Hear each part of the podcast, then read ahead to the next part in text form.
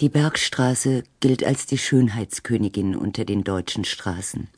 Seit 2000 Jahren, seit die Römer auf der Strata Montana zwischen oberrheinischer Tiefebene und Odenwald nach Norden zogen, wird sie gerühmt.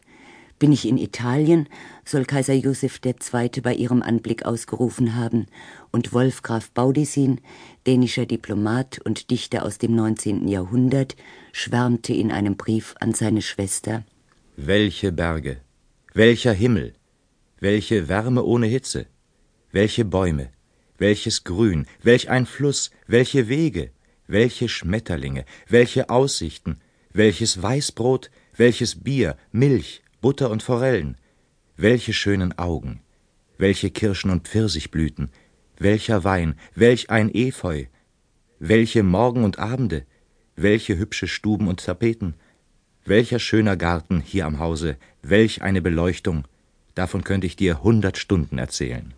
Landrat Eckehard Lommel wurde über der Landschaft zum Dichter.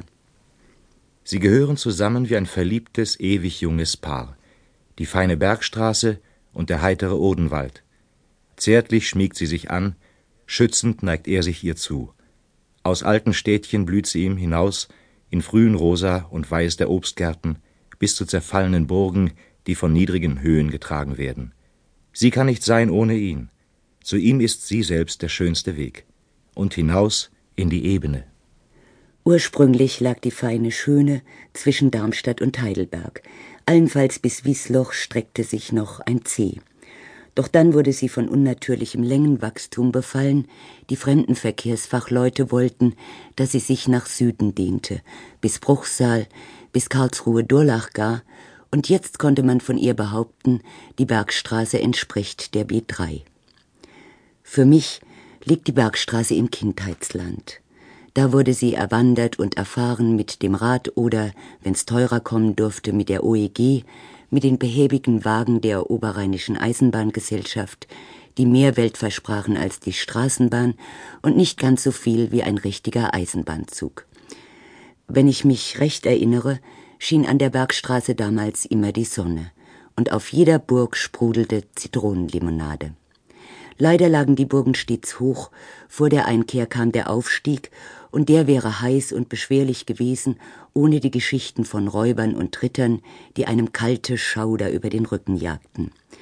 Die Nachfahren der Sagenhelden, die Bergsträßler und Odenwälder, saßen meist schon in den Burg- und Schlossgaststätten und kamen uns Stadtkindern ein bisschen Olver vor. Unbeholfen also, laut und etwas derb, Olver halt.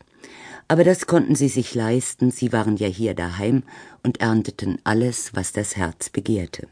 Käsche, Quetsche, Erdbeer, Tomate, Bohne und Spinat, Spargel, Tabak und Salat, Rettich, Sellerisch, Lauch und Zwiebel, Käste, Traufe, gar nicht übel. Das also war die Kindheitsbergstraße, die klassische, und sie besteht noch heute die Bewährungsprobe jeder Landschaft, die als unverwechselbar gelten möchte. Wer auf einem Flug um die Welt hier mit dem Fallschirm vom Himmel fiele, der würde sie wiedererkennen.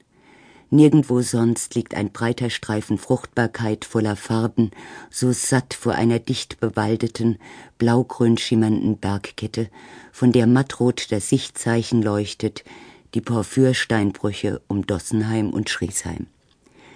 Ganz anders der angegliederte, der tourismusbefohlene Bergstraßenteil südlich von Wiesloch bis Bruchsal und weiter. Von hier aus sieht man die Steinbrüche nicht, hier ist Parklandschaft, Wer hier aus den Wolken in ein Auto fiele, der wäre auf der B3 und könnte gerade so gut durch eine englische Gegend mit sanften Hügeln fahren. War da nicht gerade ein Hardrock-Café? Und die dörfliche Disco dort heißt Charlies Checkpoint. Auf einer Bank am Straßenrand in Bad Schönborn sitzt einer mit schwarzem Gesicht und sieht aus wie ein Kunstgegenstand. Er ist ein Kunstgegenstand. Meinetwegen mag hier auch Bergstraße sein. Ich jedenfalls fühle mich wie irgendwo on the road. In Bruchsal ist dem Fürstbischof Damian Hugo von Schönborn zu huldigen. Er hat die Stadt nicht gegründet. Bruchsele war schon im ersten Jahrhundert ein fränkischer Königshof, aber er hat sie schön gemacht. Er verlegte seinen Sitz von Speyer hierher zwischen Kraichgau und Rheintal und schuf mit seinem Schloss ein Kleinod des Barock